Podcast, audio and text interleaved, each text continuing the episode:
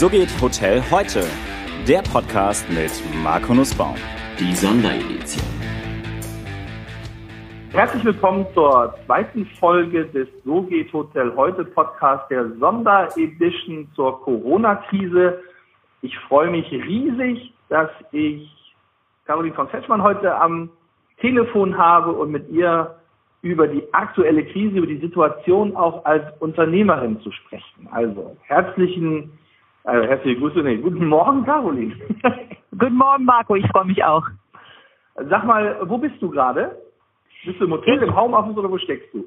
Äh, genau, ich äh, habe ja quasi mein Homeoffice direkt gegenüber vom Hotel, also ist ja so ein kleiner Innenhof und äh, ich bin jetzt hier geflüchtet, weil ich nicht wollte, dass zwischenzeitlich das Telefon klingelt oder irgendjemand reinkommt von den wenigen Kollegen, die noch da sind. Und deswegen bin ich mehr oder weniger im Homeoffice jetzt gerade, zehn Meter entfernt ist vom Hotel. Perfekt. Ich habe das gestern mit dem oder mit dem Otto Lindner gemacht, sag mal, bei einer Skala von 1 bis 10, wobei 1 das Schlechteste und 10 das Beste ist. Wo bist du gerade? Also, ach, das ist ganz schwierig zu sagen. Es ist differenziert. Also, wenn ich mir die Situation angucke, würde ich sagen, die ist äh, bei einer 8 bis 8,5. Äh, also ich glaube, dass im Moment gerade die Corona-Pandemie für unsere Branche wirklich katastrophal ist mit den Auswirkungen. Ähm, wenn ich mir angucke, äh, wie viel Rückendeckung wir bekommen von unseren Gästen, von unseren Kollegen, äh, von unseren Partnern, von unseren, ganz wichtig auch, äh, Hotelfreunden vom IHA, von den Verbänden und ich persönlich eben von, von meiner Partnerin und von meiner, meinen Eltern, äh, bin ich eigentlich bei einer eins. Also das ist sozusagen der, das Gute in dieser Krise. Bei der 10, also, weil bei 10 ist das Beste, die 1 wäre das Schlechteste. Ach so, weil ich habe gedacht, ab 1 wäre das Schlechteste. Nee, also dann bin ich äh, privat, äh, beziehungsweise in Bezug auf was schön ist in der Krise bei einer 10 und in Bezug auf wie es schwierig ist bei der Krise bei einer, bei einer 2. Okay, Wahnsinn. Sag mal, ist dein Hotel geschlossen oder hast du es noch auf? Also wir haben so einen Notbetrieb. Ähm, wir haben angefangen, äh, als es äh, startete mit diesen Einschränkungen, also dass wir die Restaurants nicht mehr öffnen dürfen, also oder nur noch von 9 bis 18 Uhr und irgendwann dann ja auch gar nicht mehr und dass wir nur noch äh, geschäftliche Kunden einnehmen durften, haben wir sehr schnell gemerkt, es bringt für unser Haus nichts, weil wir einen enormen Kostenblock ja vor uns hertragen. Und äh, dann haben wir sehr schnell äh, fast 90 Prozent unserer Kollegen in Kurzarbeit geschickt und haben für die Gäste, die nicht mehr ausreisen konnten, weil sie aus medizinischen Gründen hier in Heidelberg sind, die sind noch bei uns. Äh, die durften auch nicht mehr raus in ihre Länder, beziehungsweise kamen nicht mehr raus. Und für die haben wir einen Notbetrieb. Und ähm, ansonsten sind wir aber faktisch geschlossen. Ach. Ähm, mhm. Dein Haus ist ja schon ein älteres Haus, das ihr über mehrere Generationen bei euch habt. Du hast auch schon einiges mitgemacht. Welche Krisen hast du denn schon persönlich mitgemacht? Also äh, ich hatte das Glück, bisher keine äh, solche Krise wie jetzt äh, miterlebt zu haben, aber ich arbeite ja mit dritter und vierter Generation mit meinen Eltern in dem Haus und die machen das seit 55 Jahren und die haben schon diverse Krisen durchgemacht, also Golfkrieg 1 und 2, äh, dann natürlich 9-11, natürlich die Finanzkrise und ähm, trotzdem sagen auch die, die wirklich Krisen erprobt sind mit diesem Haus, sowas haben sie noch nicht erlebt. Also dass du wirklich von 100 auf 0 abgebremst wirst, äh, quasi keinen Umsatz mehr machst, das äh, ist einmalig und das setzt uns natürlich auch vor ganz spezielle Herausforderungen, die wir jetzt mit den Verbänden zusammen, mit der, mit der Bundesregierung, äh, mit unseren Kollegen irgendwie meistern müssen, dass wir dieses Unternehmen eben äh, auch in der vierten Generation erhalten können, was nicht einfach werden wird. Mhm. Welche Maßnahmen hast du denn jetzt für dein Unternehmen oder auch unternehmerisch betroffen, um durch die Krise zu kommen? Also Kurzarbeit also uns, oder solche ja, Sachen? Ja, ja, genau. Uns, uns kommt zugute, dass wir, ähm, vielleicht muss man da vielleicht unser Produkt noch ein bisschen erklären. Wir sind ja eines der wenigen privat geführten Fünf-Sterne-Häuser, die es Stadthotels, die es in Deutschland noch gibt. Und äh, das heißt, wir haben relativ viel Kollegen, Personal für äh, relativ wenig Zimmer. Wir haben 122 Zimmer und zehn Veranstaltungsräume, ein Spa, ein Restaurant, also Full-Service-Anbieter und dafür haben wir 156 Mitarbeiter und davon sind 35 Auszubildende. Und äh, das heißt, wir haben immer zu kämpfen, wie kriegen wir, äh, wie kommen wir ökonomisch durch ein Jahr durch. Das heißt, wir sind eigentlich krisenerprobt. Und äh, das kommt uns jetzt zugute, ähm, weil wir in den 155 Jahren, die es uns schon gibt, bestimmt viermal schon Kurzarbeit gemacht haben Und äh, da sind unsere Kollegen, die häufig über 30 Jahre schon bei uns sind, ein Teil davon, äh, die kennen sich damit schon aus. Unsere Personalabteilung kennt sich damit aus. Deswegen konnten wir sehr schnell reagieren und haben äh, einen Kurzarbeiterantrag äh, eingereicht online. Und die Systeme waren schon darauf vorbereitet. Also viele andere Kollegen ja, äh, andere Hotels aus Heidelberg haben uns auch angerufen und haben gesagt, Mensch, ihr, ihr seid da doch so basiert, könnt ihr uns mal helfen? Wie macht man diesen Antrag und wie funktioniert es eigentlich? Was wir natürlich äh, gerne dann auch äh, gemacht haben. Also das heißt, wir haben sehr schnell zum 1. März angefangen, Kurzarbeit zu machen. So, äh, also wir hatten Januar, Februar noch zwei wirklich super Monate. Ich meine, Januar, Februar sind immer schlechte Monate in der Hotellerie und bei uns auch aber die waren eben deutlich besser als die Januar- und Februar-Monate, die wir in den letzten zehn Jahren hatten. Also das heißt, wir waren eigentlich im guten Lauf und dann brach die Nachfrage wirklich innerhalb von drei Tagen von 100 auf 0 ab. Also wir haben 400.000 Euro storniert in drei Tagen nur für März und äh, April. Und äh, das heißt, Kurzarbeit war da das einzige Mittel, was uns sehr schnell geholfen hat. Ist auch ein super effizientes Instrument. Äh, die Personalkosten, die bei uns um die 50 Prozent sind vom Umsatz, äh, irgendwie in den Griff zu kriegen. Wir haben auch ganz schnell äh, mit unseren äh, Steuerberatern gesprochen, wie können wir Steuern stunden, wie können wir äh, andere große Kostenblöcke irgendwie äh, stunden. Und dann haben wir natürlich mit unseren Hausbanken, mit unserer Hausbank gesprochen und äh, überlegt, äh, wie können wir Tilgungen stunden, äh, Zinsen eventuell stunden und äh, also ein maximales Kostenreduktionsprogramm eingeleitet, damit wir einigermaßen durch diese Monate kommen, in denen wir faktisch keinen Umsatz machen. Und wir mhm. machen in der Regel, also wir haben, haben äh, gehören jetzt zu den Hotels äh, in Deutschland, die relativ groß sind. Also die, die Hotellerie und Gastronomie ist ja eine zutiefst kleinteilig strukturierte, fragmentierte Branche. Und äh, es gibt, glaube ich, nur, äh, glaube ich, zehn Prozent, die über zehn Millionen Euro Umsatz machen. Zu denen gehören wir. Und äh, deswegen mussten wir eben äh, sehr schnell was machen, weil wir haben äh, Umsatzausfälle von 700.000 Euro pro Monat. Wobei mhm. eben die Kostenblöcke, äh, die eben fast gleich hoch sind, muss man sagen, also nicht gleich hoch, aber äh, ähnlich hoch, ähm, die laufen natürlich weiter. Und deswegen mussten wir ganz schnell gucken, dass wir nicht äh, insolvent werden, dass wir äh, die Kosten in den Griff kriegen. Und das haben wir alles sehr schnell eingeleitet. Wie waren die Gespräche mit den Banken soweit? Also ähm, das ist natürlich eine, eine keine einfache Geschichte und ich will da auch niemanden äh, einen Vorwurf machen, weil die Hausbanken haben ja auch ein Korsett, in dem sie eingebunden sind und äh, wir haben sofort mit den Hausbanken gesprochen. Wir haben äh, Gott sei Dank eben auch eine laufende äh, KK-Linie, die wir äh, nutzen können äh, zugleich war unser Interesse natürlich an die großzügig von Bund, äh, Ländern und Kommunen zur Verfügung gestellten Rettungsmittel zu kommen.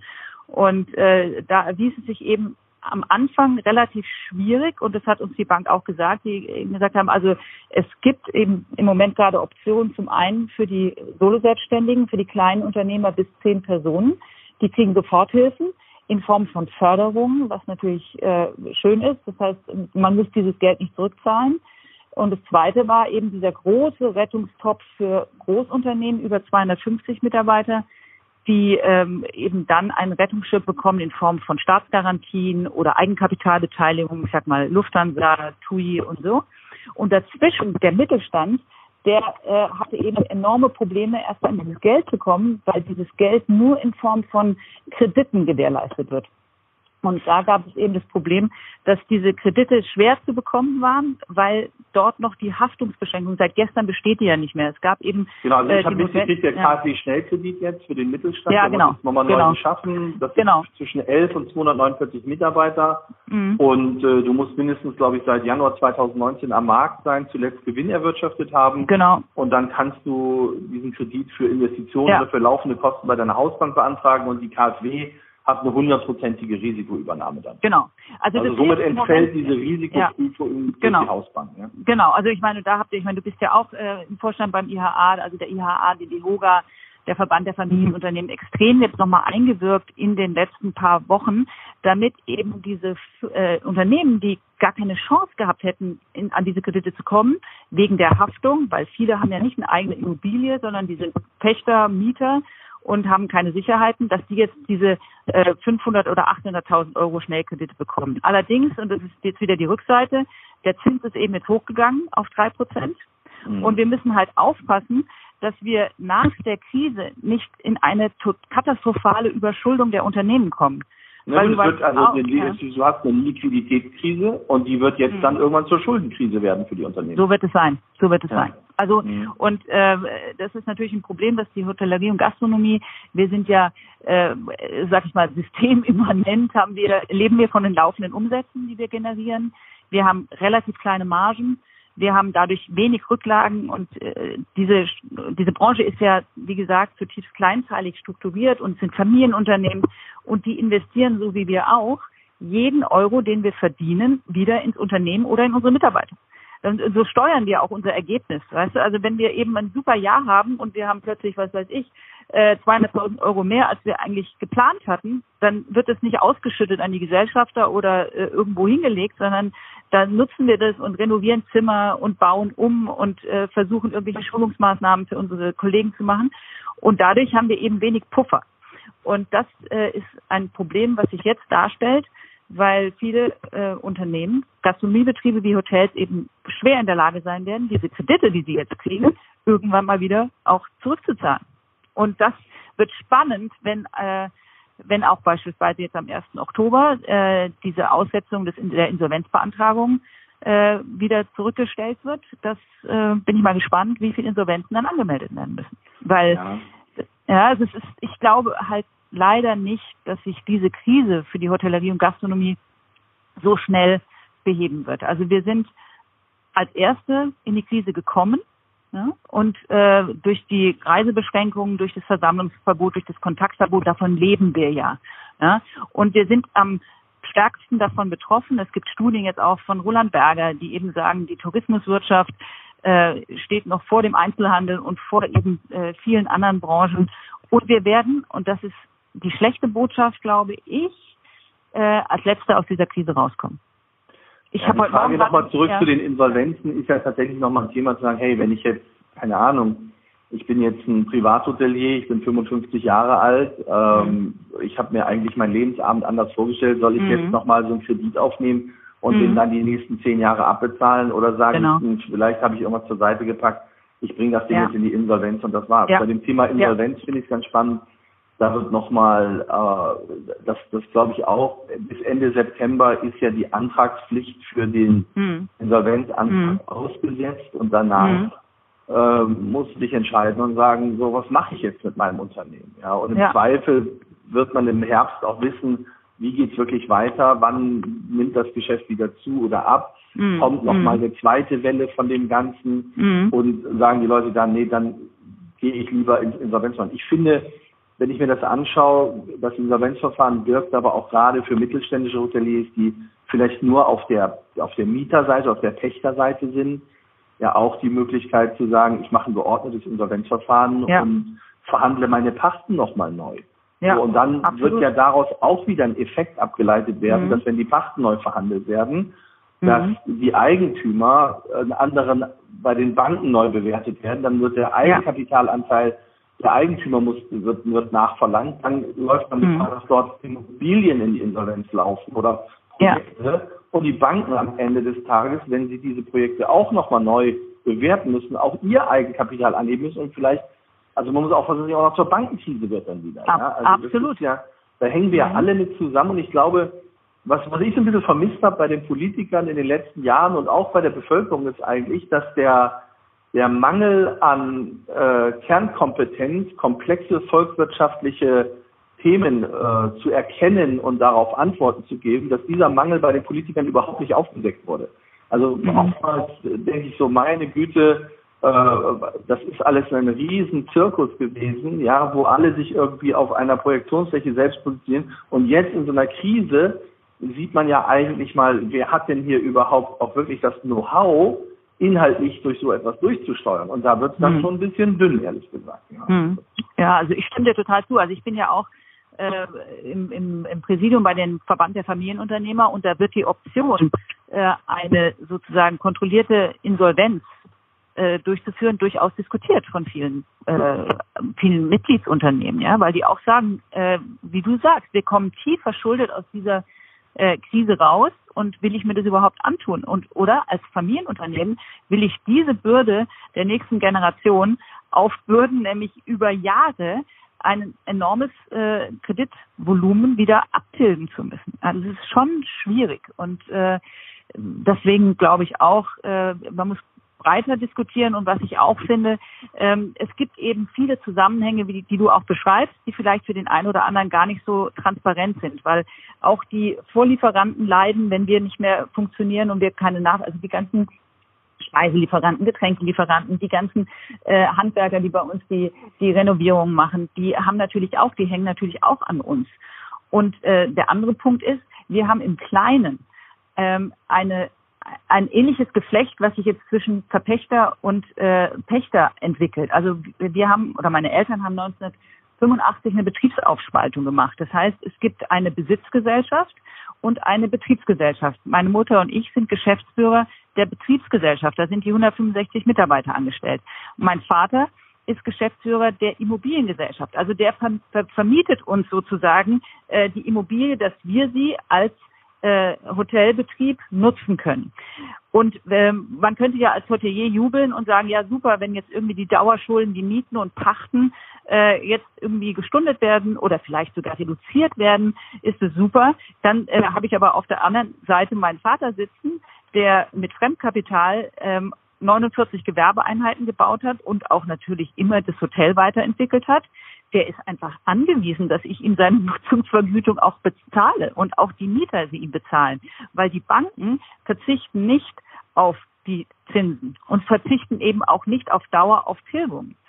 Und da merkst du sofort, da gibt es dann einen Schneeballeffekt, weil äh, der sich dann in die Immobilienwirtschaft auch weiterträgt. Und es sind nicht nur die großen Immobilienfonds, die vermieten und verpachten, ne? Nein, ne? sondern es gibt eben auch der, viele. Der, kleine ja, Immobilienvermieter, ja, der sagt, eben. ich baue mir, ich will meine Rente dadurch aufbessern. Genau, sowas, ja? genau. Und das hat genau. ja auch alles volkswirtschaftliche Auswirkungen auf die Kaufkraft. Dann sind wir ja. auch wieder, was ist mit Reisen? Können die Leute auch reisen? Aber auch das Thema Reisen. Wie siehst du denn unsere Branche? Wie siehst du denn für die Zukunft das Thema Reisen? Was wird denn da deiner Meinung nach an Herausforderungen auf unsere Branche zukommen? Weißt du, ich habe im Moment, ähm, es ist also wirklich die größte unternehmerische Herausforderung, die ich je zu meistern hatte. Und ähm, im Moment gibt es so eine erste Priorität, dass ich versuche, die Liquidität des Unternehmens zu sichern. Und zwar nicht nur für die nächsten drei Monate, sondern für also die nächsten. Ich habe immer so einen alten Spruch gehört, ja. das, äh, hat mir ja. einer meiner alten Gesellschafter immer gesagt, das hat sich so gewandelt, Liquidität vor Rentabilität. Also ja. das ist immer, Absolut. du brauchst das Geld auf dem Konto, Sonst, sonst hast du, äh, kommst du irgendwann sonst hast ein Problem. Probleme rein. Ja, sonst hast du genau. Du hast schon recht, das Problem. Und deswegen äh, bin ich jetzt gerade, oder wir sind, äh, auch meine Eltern und ich, äh, gerade dabei, mit der Hausbank uns ein Paket zu schnüren. Äh, und es bezieht sich auf 2020 und 2021 weil wir glauben, dass es so schnell nicht mehr nach oben geht. Und ich habe äh, gestern ein ganz interessantes Interview mit Bill Gates nochmal gehört, der ja vor fünf Jahren, glaube ich, in diesem TED Talk schon äh, darüber gesprochen hat, dass es Pandemien gibt und dass es diesen Virus gibt und er hat eben auch die Regierung ermahnt, äh, da Vorsorge zu treffen, weil der ist ja sehr viel mit Malaria und all, all den Themen drin. Und ähm, der hat, und das heißt keine, äh, kein Podcast, den ich jetzt so, der mich positiv gestimmt hätte, gesagt, das dauert 15 bis 18 Monate, bis es überhaupt wieder ein normales Reise äh, Verhalten gibt, weil er sagt, die und Länder sind unterschiedlich in ihren. Maßnahmen, die sie tätigen und die Länder, die sehr hart durchgreifen, was weiß ich jetzt nicht mal Österreich oder jetzt wir in Deutschland oder so oder wahrscheinlich jetzt auch die Amerikaner, die werden Menschen aus Ländern, die das nicht so machen, nicht mehr reinlassen. Und äh, es gibt auch etwas, äh, da gibt es eine Studie jetzt auch von, von der Boston Consulting Group, die sagt, nach der Krise wird sich unser Konsumverhalten, unser Reiseverhalten grundsätzlich ändern. Und das ist für unser Haus ganz speziell in einer, sage ich mal, C-Destination wie Heidelberg. 160.000 äh, Einwohner. Normalerweise kriegst du ein Fünf-Sterne-Haus in äh, Destinationen, in die A-Destination mit 300.000. Wir haben keinen internationalen Flughafen, wir haben kein Kongresszentrum, wir haben keine richtig großen Einkaufsmöglichkeiten. Wir da haben ist der Kollege vom Parkhotel in Bremen auch drüber gestolpert. Ja. Da ist Bremen nicht anders als ja, genau. Ist, genau. Und das ist das Problem. Das heißt, deswegen leben wir leben von internationalen Gästen, die äh, unser Produkt kaufen. Wir leben äh, zu 75 bis 80 Prozent von internationalen Gästen. Ganz untypisch. Heidelberg hat 65 Prozent deutsche Gäste. Aber wir haben 25 bis äh, 20 Prozent deutsche Gäste. Und jetzt ist das Problem, wenn die Reisemöglichkeiten weiterhin eingeschränkt bleiben.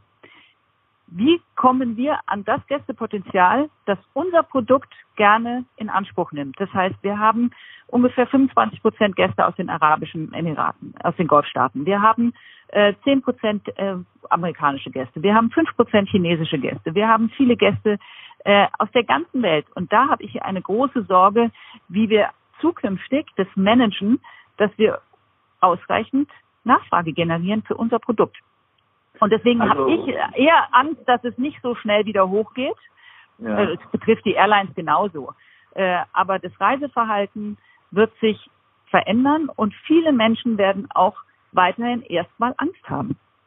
Also, also das heißt, zumindest diese geopolitisch, Studie. ja, die Geo, ja, die, ich habe die auch gesehen, die ist ganz spannend. Ja. Das ist ganz ja. interessant zu sehen. Da kommt eine Studie von Berger, da kommt eine Studie ja. Nee, nicht von, ja. der, von der Boston Consulting Group. Ja, genau, von, genau. Von McKinsey ist eine hinterhergeflogen ja. und jetzt habe ich noch. Mhm. Aber das heißt, die geopolitischen Veränderungen, die sind, die werden kommen. Ich glaube, da sind wir uns alle einig. Und mhm. dann ist die Frage, sind die Grenzen auf oder nicht? Ich meine, mhm. wir erleben das ja selbst in Deutschland momentan. Du bist Zweitwohnsitz, äh, hast deinen Zweitwohnsitz in Schleswig-Holstein angemeldet zum Beispiel, möchtest an die Ostsee oder Nordsee fahren, die lassen dich nicht rein. Ja, Mecklenburg-Vorpommern genau. identisch. Ja. Also, ja. also eigentlich habe ich mir äh, eine Wohnung mal zusammengespart und möchte in solchen Zeiten raus aus der Stadt und dort in Ruhe sein, mhm. dann kommst du da nicht hin. Ich meine, mhm. wie, wie, das, das, das hat sich ja, also A hat ja niemand gedacht, dass du irgendwann mal, wenn du Geld auf dem Konto hast, Strafzinsen bezahlen musst. Und jetzt, mhm. dass du innerhalb von Deutschland mhm. nicht mehr mhm. reisen kannst. Ja. ja. Das ist, das ist ja ein massiver Einschnitt in unsere ja. Freiheit. Ja. Und ich glaube, dass diese Travel Restrictions, dass die auch weiter aufrecht gehalten werden, genau wie du sagst, um mhm. zu gucken, dass nämlich nicht noch eine zweite und eine dritte Welle kommt. Hinzu ja. Dass, glaube ich, die hygienischen Anforderungen für unsere Branche, für die Hotellerie, wahnsinnig steigen werden. Mhm. Also, dass man auch ja. guckt, ja, die Leute gucken, okay, ich sag mal, diese Klimadiskussion ist jetzt ein bisschen nach hinten geraten, wobei ich ganz ehrlich sagen muss, es ist interessant zu sehen, wie sich durch diese Travel Restriction und durch diesen Lockdown mhm. auf einmal die Luft verbessert in den Städten, ja. dass du in ja. Venedig auf einmal sauberes Wasser siehst, mhm. dass Delfine ja. wieder dadurch sind, wie die Natur auch, wie schnell die recovert, das ist Wahnsinn. Nur für unsere Branche ist natürlich, was machen wir mit Meetings? Werden die Meetings in Zukunft reduziert? Wird der Abstand, den ich im Tagungsraum habe zwischen den Gästen, größer sein mhm. müssen als das, was ich bisher habe? Ja. Also ihre Herausforderung. Genau. Ja. In Restaurants identisch. Dann hast du, ja. musst du ganz anders eine Flächenberechnung machen. Wenn ich mir überlege, wie oft die Leute sagen, Umsatz pro verfügbarem Sitz pro Stunde ja. oder Umsatz pro verfügbarem Restaurantplatz am Abend, da muss man, das musst mhm. du heute alles definieren, wenn du auf einmal nur noch die Hälfte der Sitzplätze hast. So ist es. Also ich glaube, so da kommt irrsinnig was auf uns zu, wo, wo es jetzt im Grunde darum geht zu sagen, hey, wie positioniere ich mich da und welche ich glaube, du kannst ja gar keinen Plan und gar keine Strategie mehr machen, weil du gar nicht weißt, wie ist das Outcome, sondern es gibt immer nur Szenarien, wo du dich immer wieder, was du, die du immer wieder anpassen kannst dann am Ende des Tages. So ist es. Aber so haben wir ja auch jetzt für, für unsere Hausbank, äh, weißt du, innerhalb der letzten vier Wochen habe ich irgendwie äh, dreimal unsere Businesspläne überplant, dreimal die Liquiditätsplanung überplant und das jeweils in drei Szenarien. Also im äh, Best Case, Realistic Case und Worst Case. Und irgendwann hat sich nach dieses ja, schrittchenweise hat sich das ja alles ergeben mit zusätzlichen Einschränkungen so. Und irgendwann sind wir leider äh, beim äh, vom vom Realistic Case ist der Worst Case der Realistic Case geworden, ja. Und trotzdem die ganzen Annahmen sind äh, einfach nur Status quo, ja. Es kann morgen schon wieder anders sein und es wird unglaublich schwierig. Dennoch glaube ich, dass wir einer riesigen Herausforderung in dieser Branche gegenübersehen. Und du merkst ja jetzt schon, was passiert. Also ich habe heute Morgen gerade gelesen, dass eben auch schon äh, bei irgendeinem so Kreuzfahrtkonzern äh, jetzt die Saudis reingegangen sind. Also die Hotels sind ja alle da. Abgesehen davon sind sie ja in den letzten paar Wochen und Monaten und Jahren so enorm hinzugekommen. Wir haben ja eine, finde ich, Überkapazität an äh, Hotels. Wir in Heidelberg haben 40 Prozent neue Hotelbetten hinzubekommen. Es werden immer noch lauter neue gebaut. Da ist die Frage, was passiert da noch zusätzlich? Ja, ich meine, wahrscheinlich werden die Hotels bleiben und die Eigentümer werden wechseln. Aber ähm, das heißt, die, die Kapazität wurde hochgefahren, die Nachfrage bricht jetzt ab, bricht auf Dauer ab, meiner Ansicht nach. Äh, und da musst du wirklich sehr intelligente, gute Konzepte haben, um da irgendwie durchzunavigieren in dieser Krise.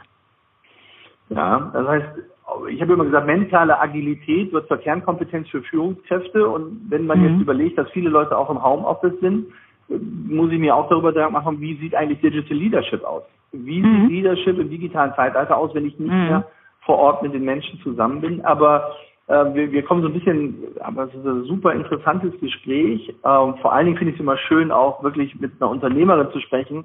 Ähm, das ist anders, als wenn wir angestellt sind. Also ich hoffe nur, dass es weitergeht. Mhm. Ja. Mhm. Welche diese Veränderung ähm, mhm. oder wie bereitest oder wie wappnest du dich persönlich, dass du persönlich gut durch die Krise kommst? Was machst du für dich, dass du sagst, hey, so stärke ich mich selbst, damit ich da gut durchkomme? Mhm. Also ähm, das Wichtigste für mich im Moment gerade ist, äh, dass ich natürlich äh, die Rückendeckung meiner Partnerin und meiner Eltern habe. Und meine Partnerin begleitet mich da auch sehr gut durch. Die ist nämlich systemische Beraterin und Coach und ah. äh, begleitet Menschen in Krisen. Äh, und äh, da bin ich immer sehr dankbar für, dass ich äh, mit ihr da, in ihr da auch äh, relativ viel dann immer besprechen kann. Äh, einfach nur, wie es mir auch geht, ja, und wie ich da so durchkomme. Ähm, und ganz konkret ist es wichtig, glaube ich, dass ich in der guten Kraft bin, ähm, auch für, für die Kollegen bei uns, ja, weil die, die äh, müssen sehen, dass ich äh, gut durch diese Krise führe, dass ich die richtigen Entscheidungen treffe, dass ich selber auch äh, positiv äh, in diese Situation reingehe. Und äh, dann entwickelt sich da eine ganz eigene schöpferische Kraft, muss ich sagen. Also am Anfang stehst du natürlich so und denkst plötzlich, boah, da bricht der Umsatz ab von 100 auf 0 was machst du jetzt? Kriegst du erstmal Angst und hast natürlich Befürchtungen. Und dann habe ich gemerkt, dass ich, wenn ich ins, ins Tun komme, also wie gesagt, diese Maßnahmen machen, Kurzarbeit, Stunden etc., dass ich dann das Gefühl habe, ich komm, krieg irgendwie Griff rein. Und ähm, ich versuche einfach sehr viel auch zu tun, dass ich äh, in einer guten Balance bleibe. Und das bedeutet bei mir, ich äh, stehe morgens auf und mache erstmal fünf Tibeter. Das ist so eine, sind so fünf äh, Yoga-Asanas, die einem sehr gut helfen, irgendwie in eine Ruhe zu kommen. Ich gehe eine halbe Stunde auf, auf einen Home-Trainer morgens, bevor ich ins Büro gehe. Und abends, wenn ich nach Hause gehe, äh, mache ich nochmal eine Stunde Yoga tatsächlich. Und das mache ich auch von zehn bis elf, wenn es sein muss. Und das hilft mir einfach. Aber das mache ich sehr konsequent. Und dann so banale Dinge wie gut zu ernähren und äh, einfach darauf achten, dass du dass ich, dass ich in, in, in einer guten Form bleibe, weil äh, wenn ich jetzt sozusagen in, in, in eine Schwäche komme, ähm, dann ist es natürlich für alle nicht gut. Ja? Und da muss man einfach sehr äh, selbstverantwortlich mit sich auch sein. Aber das ist ja schön, dass du, dass du so ein tolles Umfeld genießt. Ich glaube, dass das auch total wichtig ist, in Zukunft ein gutes Umfeld zu haben, dass viele vielleicht durch diese Lockdown und durch Homeoffice in eine Isolation abrutschen, mhm. die auch sehr schnell zu einer Depression führen kann. Also ich glaube, mhm. dass die Depressionen nach der Krise zunehmen würden, denn äh, was man ja erlebt, ist, mhm. dass wenn ich jetzt so auf mich gestellt bin, dass im Englischen würde man sagen, my identity is more than my job. Und mhm. äh, mhm. ja, wie, ja. wie, was habe ich eigentlich für eine Identität und wodurch definiere ich mich und bin ich in Abhängigkeit der äußeren Bedingungen oder bin ich tatsächlich bei mir und in meiner Mitte? Ja. Und du mhm. hörst dich extrem positiv an. Also wenn ich jetzt ein Mitarbeiter bei dir wäre, würde ich sagen, hey, die hat den totalen Check, die weiß, wohin mhm. es geht, die macht einen guten Eindruck, da fühle ich mich gut aufgehoben und ich mhm. glaube, das ist mit das Wichtigste. Also ja, aber weißt du, was auch so schön ist? Und es, wie gesagt, es gibt ja vieles, was beängstigend und wo, wo man denkt, oh, weil wir haben weißt es gibt ja, und das spreche ich ja nicht nur für mich, da sind viele Hotels und Gastronomiebetriebe, die auch zu mir kommen und sagen, Mensch, Frau von Kretschmann, Sie haben doch hier eine Stimme in Heidelberg und Sie sind bei den Verbänden aktiv. Sie müssen was für uns tun. Und äh, gleichzeitig merke ich eben auch, wie wichtig es ist, dass du äh, mit den Kollegen sprichst, aber auch, was für eine Rückendeckung man erfährt durch die eigenen Kollegen und Mitarbeiter. Das ist unfassbar. Es gibt eben äh, einen Sog dann auch und ich äh, kriege viel Kraft auch durch durch meine Kollegen, die unheimlich kreativ sind und äh, die mitziehen und sagen, Mensch, komm, was machen wir jetzt? Und wir, wir, das ist wirklich auch ein positiver äh, Drive, der da entsteht, ja. Und deswegen kann ich, ich bin zutiefst berührt und wir, auch meine Eltern und ich sind zutiefst berührt von dem, von der Loyalität, von der Solidarität äh, unserer Kollegen, die zum Teil eben, wie gesagt, schon seit Jahren, Jahrzehnten bei uns sind und auch von unseren Gästen. Das ist, du, ich, ich kriege hier Briefe, ich habe bestimmt schon seit vier Wochen, seitdem die Krise angefangen hat, äh, 200 E-Mails beantwortet und Briefe beantwortet. Die sind so berührend und so äh, motivierend, weil die immer sagen, Mensch, der europäische Hof, ihr seid doch der Anker in Heidelberg und ihr müsst bestehen bleiben und wir, wir, wir vermissen sie so. Und wir haben, was war spannend, wir haben jetzt so eine Gutscheinaktion gemacht und haben gesagt, also äh, wir sind in der und der Situation. Äh, liebe Freunde, vielleicht habt ihr Lust, uns äh, jetzt schon einen Gutschein zu kaufen bei uns und damit wir euch später, äh, wenn die Krise vorbei ist, verwöhnen dürfen. Da gab es eine Resonanz und weißt du, auch so rührend, da hat einer gesagt, ich habe selber kein Geld, aber ich kratze jetzt meine 25 Euro zusammen, um bei Ihnen ein Glas Bier zu trinken oder so. Und ähm, da haben wir auch gesagt, ähm, und da haben wir jetzt nicht gesagt, nee, behalten Sie es doch bitte, Sie haben doch selber eine schwierige Situation, sondern äh, jeder Euro, der sozusagen als Gutschein jetzt reinkommt oder als Vorauszahlung, ist ja nicht nur eine Liquiditätshilfe für uns, sondern dahinter steckt ja unheimlich viel Energie für uns. Die, die, diese positive Energie, dieses diese Vision unserer Gäste, die sagen, ihr schafft es durch diese Krise und wir wollen, dass ihr bleibt. Und wir stellen uns das, ich meine, du bist ja auch ein systemischer Berater, ja, ein positives Zukunftsbild vor, wie die alle bei uns im Hotel sitzen und ihre Gutscheine dann einlösen und wir die einfach verwöhnen dürfen. Und da gibt es eine, eine Welle von, von, von wirklich Zuneigung, Verbundenheit und Liebe, die jetzt auch in dieser Zeit zu uns rüberschwappt, die trägt uns enorm. Und, ähm, und weißt du, und da ist es natürlich auch so, wenn es nicht so existenziell wäre für uns alle ähm, in der Hotellerie und Gastronomie, aber es, es gibt etwas, da muss man auch gucken, was will uns die Krise sagen, was müssen wir vielleicht anpassen und was ähm, was müssen wir daraus lernen? Und wenn man sich äh, in der Lage versetzt, wenn man nicht in der Angst ist, sondern auf so einer Metaebene mal drauf guckt, dann gewinnst du auch wieder irgendwie Land und äh, kriegst irgendwie Zukunftsbilder, wo es hingehen soll. Ja? Du, das, das ist ganz spannend, weil du das System, du machst ja auch systemischer Coach, ja. Mhm. Ich habe ähm, momentan mache ich auch eine Zusatzausbildung zum Heilpraktiker für Psychotherapie. Ah, super, und, äh, super, ja. Wollte das eigentlich Mitte des Jahres abschließen, das wird jetzt nicht. Ich gucke, dass ich Ende des Jahres, Anfang nächsten Jahres hinkriege.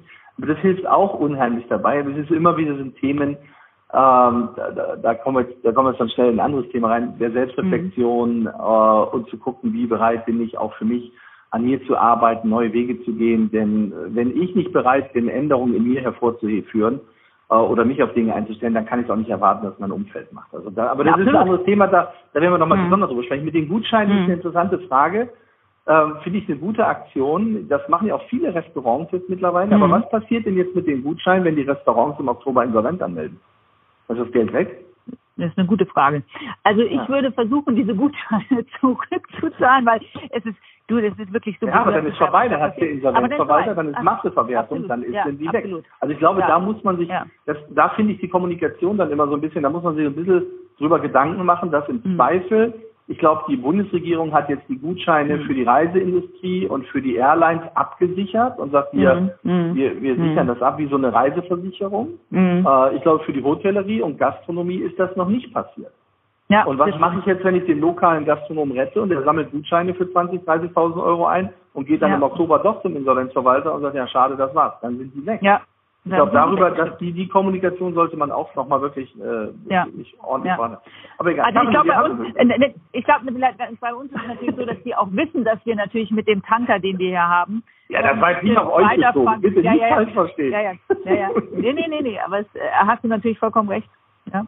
Ja, und das glaube ich, und da glaube ich, muss man sich immer wieder neu justieren und gucken, was bringen die Zeiten mit uns. Das hatten wir auch, das ist das letzte Thema, wir haben das ja auch mit den Mieten, wie gehst du mit den Mieten um, verhandelst du mit den einzelnen Leuten, wie sie, aber es ist dann so leicht zu sagen, ja, dann wird die Miete einfach ausgesetzt. Ich glaube, da muss die Kommunikation von uns auch, ähm, auch in den Verbänden, das, da, da, das, da sehen wir, da schieben wir immer wieder Infos nach, weil das Gesetz hat geregelt, du kannst die Miete auszahlen und wirst nicht gekündigt. Aber was passiert denn, wenn einer die Sicherung, äh, die die, Ab die, die Sicherung zieht. Wenn er sagt, ich ziehe jetzt meine Patronatserklärung oder ich ziehe jetzt die Mietausfallwirtschaft ja. oder sowas. Ja, also mhm.